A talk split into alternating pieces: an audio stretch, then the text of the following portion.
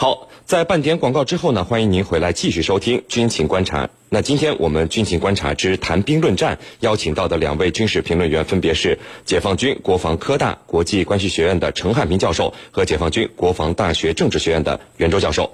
我们来看到另外一条消息：美国当地时间的十二月十二号。总统特朗普呢正式签署了总额达七千亿美元的美国二零一八年度国防预算法案。虽然法案已经正式签署通过，但是呢，这并不代表万事大吉。法案上已经明确描述了下一财年的具体事项和军费优先投入的方面。然而，到底这些钱怎么花出去，还要看美国国会议员们的意见。我们呢，今天就和大家一起来聊一聊美军明年的军费将会怎么花，能够给美军带来哪些实力上的提升。袁教授，嗯，那么对于世界。头号军事强国美国来说啊，军费支出没有最高，只有更高。这个美国总统特朗普在上任之初就高调宣布将推一份大规模的军费预算。那么现在他的愿望不但实现了，而且还是超额实现了。我们看到，在这个七千亿美元的国防支出中，有六千三百四十亿美元是作为基础国防经费的，就是供美军在二零一八年采购武器、维持人员开销的。那么，美军的这个基础国防经费增长比例为什么会这么高呢？好的，美军用于维持人员开销和采购新式武器装备的基础国防费之所以会居高不下，在我看来呢，主要有以下三个方面的原因造成的。首先是收买人心，以维持它较高的战备训练水平。呃，近年来，细心的军迷朋友啊就会发现，美军这几年总是事故不断。那么和以往相比啊，它的事故频率明显增高。那么这实际上就反映了美军现在的战备训练水平正在下降。那么为什么会下降呢？啊，原来和美军缺钱有关系。我们都知道，呃，在奥巴马时期啊，美国为了节省开支，就在军费上做文章。呃，对美军而言，任务还是那么多，还要为了维持美国的世界霸主地位，那么全球出没，那么奔波。呃，但是呢，美国军人的待遇在奥巴马时期是不升反降，那么是一种典型的。又让马儿跑得快，又不让马儿去吃草的这种呃状态，呃，以至于美国这个军队的内部啊，把这个呃奥对于这个奥巴马的军事政策都颇有微词，那么并因并因此影响到美军的战备训练。那么特朗普上台之后，我们知道特朗普是一个商人出身，他非常明白，在美国这种凡事都是以金钱来衡量个人价值的西方社会啊，那么不给钱。不改善军人的待遇，要想让这些美国大兵为自己的全球战略去卖命是不可能的。所以呢，他不得已，哎，只好增加这个军费的投入，来改善军人待遇，以收买人心。其次呢，就是更新装备，以维持其世界第一的军事强国地位。那么虽然说，呃，美军呢，他现在这个，他即使不更换装备，他也是世界第一。但是，呃，他目前这个老旧的装备啊，也在逐步增多。而且新式装备呢也不断推陈出新，那么要保持这种领头地位，肯定要逐步淘汰这些老旧装备。呃，更重要的是，世界新军事变革向深入发展，那么我们看到，呃，像中俄英法等军事大国呢，也竞相更新装备。那么要保持这种绝对领先的地位，那么特朗普呢，只有加大投入来更换更新更好的武器装备。呃，此外呢，还有一个重要的原因就是。呃，扩充人员以应对日益复杂的呃世界地缘战略争夺的需要。那么，由于美国全球霸权战略的这种推行啊，它不得不在全球四面出击。我们可以看到，从东北亚到欧洲，从南海到中东，从这个乌克兰到北非，哪里有战事，哪里就有美国大兵的身影。那么，美国这个在他这样繁重的任务下，美军的军力可以说显显得严重不足。为了解决部队这个。员额不足，那么战斗岗位呃空缺的这些问题，那么特朗普呢就不得不多花些钱来扩充军队的人员，以应对燃眉之急。啊，是您。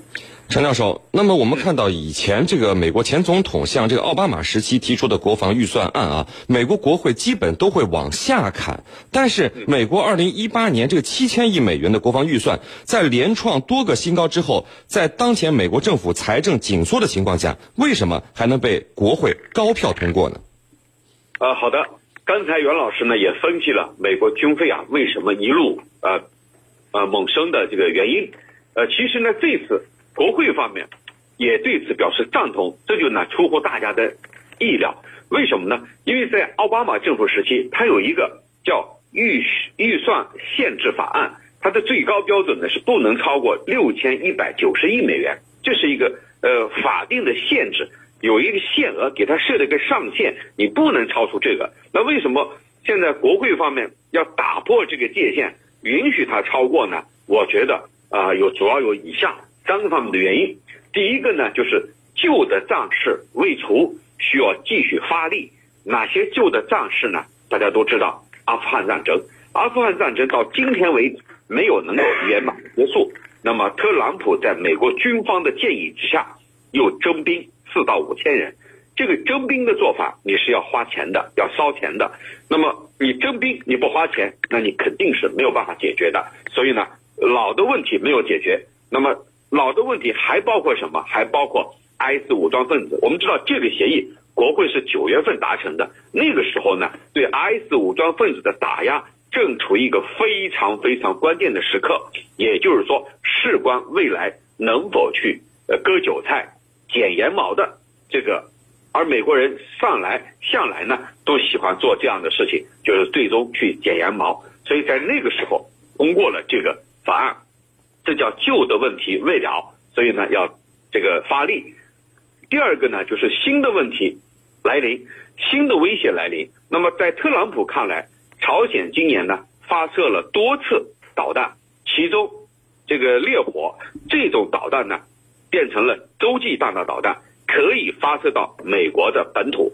此外呢，朝鲜还搞了氢弹试爆，所以在美国看来，朝鲜的威胁已经越来越迫在眉睫，需要加大投入来应对朝鲜的威威胁。那么很有可能会在他的任内，啊，爆发一场，呃，小规模的战争。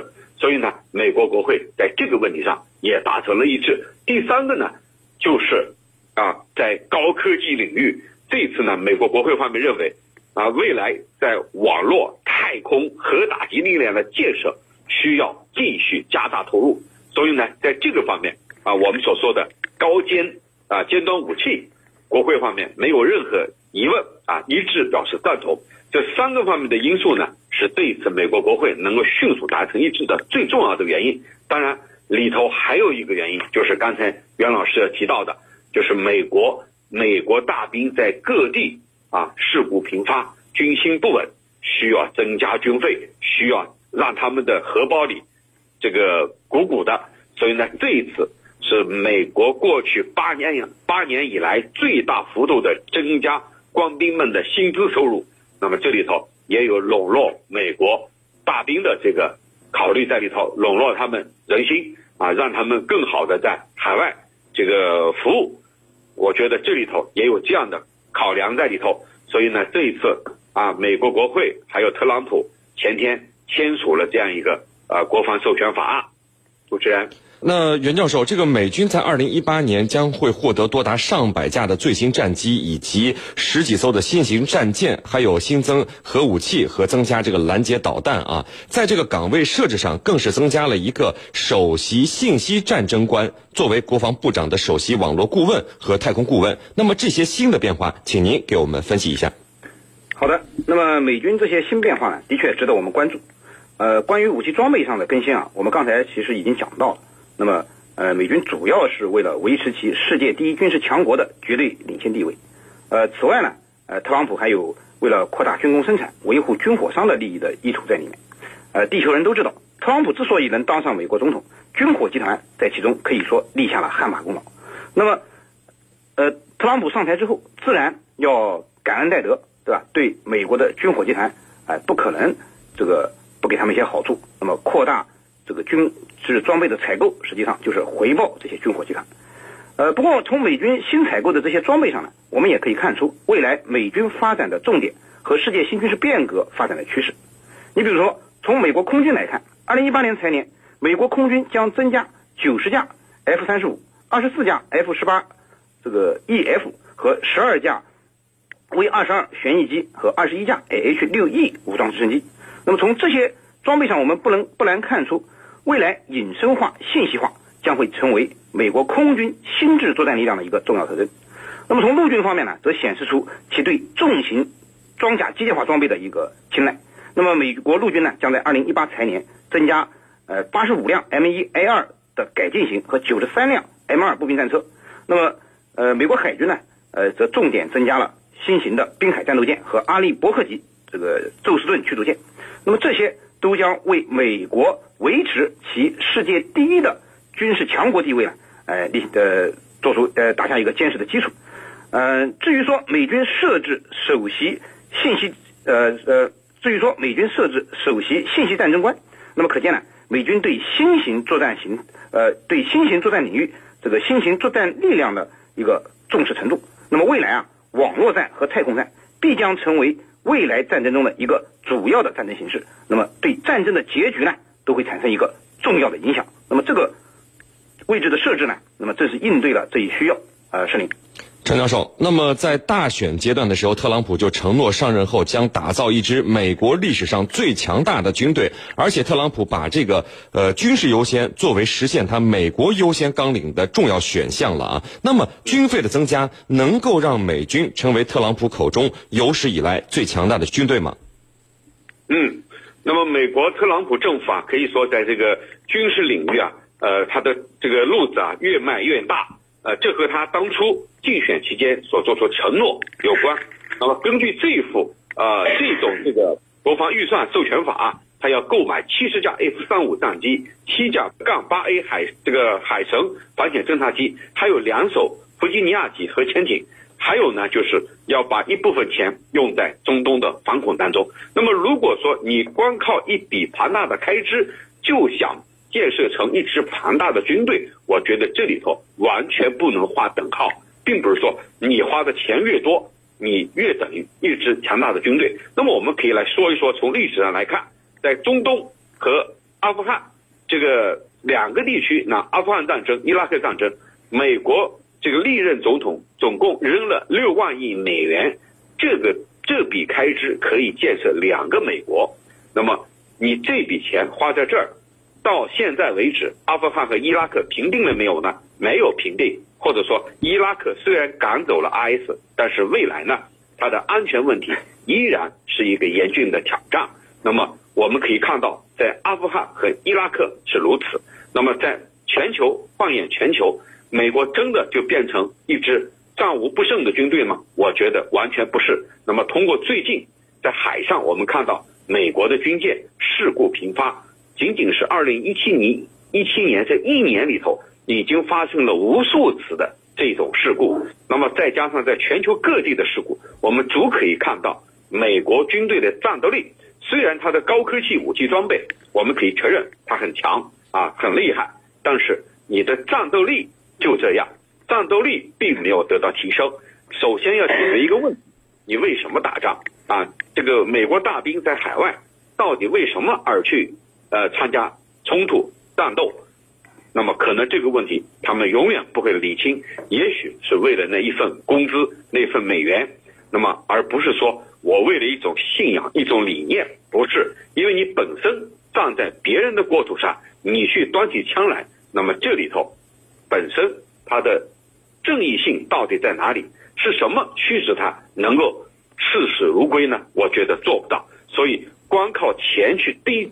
把它堆砌起来，你可以把钱堆成山，但是你不可能把你的战斗力这个等同于坚如磐石那样坚定。那么这里头是有本质的区别的。那么在当年的抗美援朝战争当中，后来美军的将领所写的回忆录里头写了这样一句话啊：这个年头千万不要跟中国人打仗，跟中国人打仗一定是疯了。为什么？那是打不赢的。那么我们看看我们志愿军到底是什么样的装备，可以可以说非常简陋。而你美国煽动的联合国军，你的装备要比我们强很多倍。从这里对比，我们就看出来了，你强大的、你高额的军费，不等于有一支无比强大的、战无不胜的军队。主持人，好的，非常感谢我们的两位军事评论员今天给我们带来的精彩解读，谢谢两位。深入军情一线，直击世界风云，军情观察。好，接下来呢，进入到网友谈兵环节，看看我们的军迷朋友们在网上都给我们的评论员们提出了哪些问题。大家可以在各大手机应用市场下载大蓝鲸 APP，在大蓝鲸社区是您的朋友圈里呢提出您的问题。陈教授，我们看到有军迷朋友在是您的朋友圈里问说，美军七千亿美元的军费预算出来以后，其他国家会不会跟进呢？会不会刺激形成全球的军备竞赛？嗯。呃，我觉得这个问题啊，呃，的确是比较难回答的，因为呢，呃，下一步的各国的预算啊，有的呃还没有公开，有的呢根本就不公开。那么我们怎么去分析，怎么去判断？我觉得有那么几点是可以肯定的。第一呢，就美国这七千亿美元啊，接近七千亿美元的军费开支，它里头的细节仍然存在非常大的争议。什么意思呢？就美国本身。已经到了入不敷出的这个地步，可能军迷朋友们不理解，他入不敷出，为什么还要拿出这么多钱投入到军费里头呢？事实上，我们知道，美国这些年来他已经把国库给掏空了，没钱了，啊，下一步你到底该怎么弄？本来你这些钱是应该投到民生、这个人员养老还有医疗这些方面的，你现在把钱拿着这个，那么这个是个无底洞，未来。国内的这些民生怎么办？所以民主党有意见，认为这个里头很多钱要优先提供给国内最要紧急的问题。所以呢，这里头未来它的七千亿怎么拨、如何拨、何时拨，依然是个未知数。国会方面还会有这个激烈的进行博弈和争论，这是第一个方面。第二个方面呢，就是其他国家本身经济。也并不如愿。你比如俄罗斯一直受西方国家的制裁，它的军费开支甚至连美国的零头都没有达到啊。比如这个，它总共呃这个还不到几百亿啊。那么美国已经是七千呃接近七千亿，也就是说连它的后面的数都没有。那么你让俄罗斯再拿出很多钱来和美国进行一个军备竞赛，那是非常不现实的。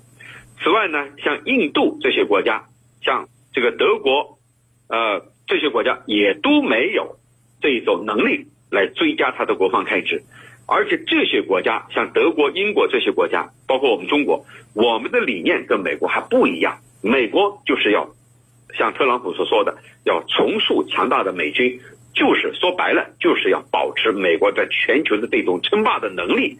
那么这个方面。我们跟他所追求的目标不一样，因此呢，我们不可能去跟着他追加我们大笔追加我们的军费。那么印度也不可能，俄罗斯也不可能，所以这些国家都不可能。从这两点来讲，未来呢不太可能引发军备竞赛。况且，美国的这个近七千亿美元的国防开支，最终还没有一个定论，到底怎么拨、何时拨、如何拨。都没有一个最终的结论，还需要国会方面进行最后的博弈。主持人，好的，陈教授，我们看到另外一位军迷朋友问说，美国国会为什么一边找特朗普的茬，想把他弹劾下去，一边又支持几乎他所有的提案？请您分析一下。嗯，这里呢，的确是呃，我们感到不太好理解啊。一个方面，呃，美国国会呢要找他各种各样的问题，包括通俄门的调查呀。包括这个有关性骚扰的问题啊，还有其他方面的问题啊，等等，都是在找他的茬儿。但是呢，又支持所有的家，为什么？其实我们分析一下美国国会的政治生态就明白了。原来美国国会它有两党构成，民主党和共和党。目前在美国国会当中，共和党在国会参众两院它是占优势的，也就是说，国会里头两党博弈。那么你特朗普是共和党，共和党占多数，那么特朗普提出的预案方案肯定能够顺利的通过，因为共和党的议员超过了半数，这样的话任何提案他都可以这个通过。哪些人要找特朗普的茬呢？就是民主党方面，或者说共和党内部不太喜欢特朗普的人，还有呢就是媒体，曾经在特朗普竞选期间。美国的媒体总共是二十来家主流媒体，那么其中有接近二十家是支持希拉里的，那么从这里我们可以看出来，一有风吹草动，只要对特朗普不利的，美国媒体利用他的话语权、话语体系，就刻意放大炒作。那么很显然，我们所看到的、所感受到的，好像都是对特朗普很不利的一面、很不利的东西啊。那么其实远没有到这一步。你比如说通俄门，目前你还没有找到特朗普通俄的具体证据，即便要对他进行弹劾，那么我们认为这个时间也不是在现在，而是在美国明年二零一八年的中期选举之后。中期选举它是一个分水岭。是一个杠杆。如果特朗普为首的共和党大败，那么共和党也可以卸磨杀驴，同时呢，也可以把责任推到他的身身上。那么那时候弹劾，再加上在国会两党构成重新分配，那么态势完全不一样，弹劾也许可以成为现实。主持人，好的，非常感谢解放军国防科大国际关系学院的陈汉平教授为我们带来的精彩解读，谢谢陈教授。不客气，主持人，大家再见。因为时间的关系呢，今天的军情观察到这里就结束了。是您代表编辑赵晨，感谢您的收听，我们明天见。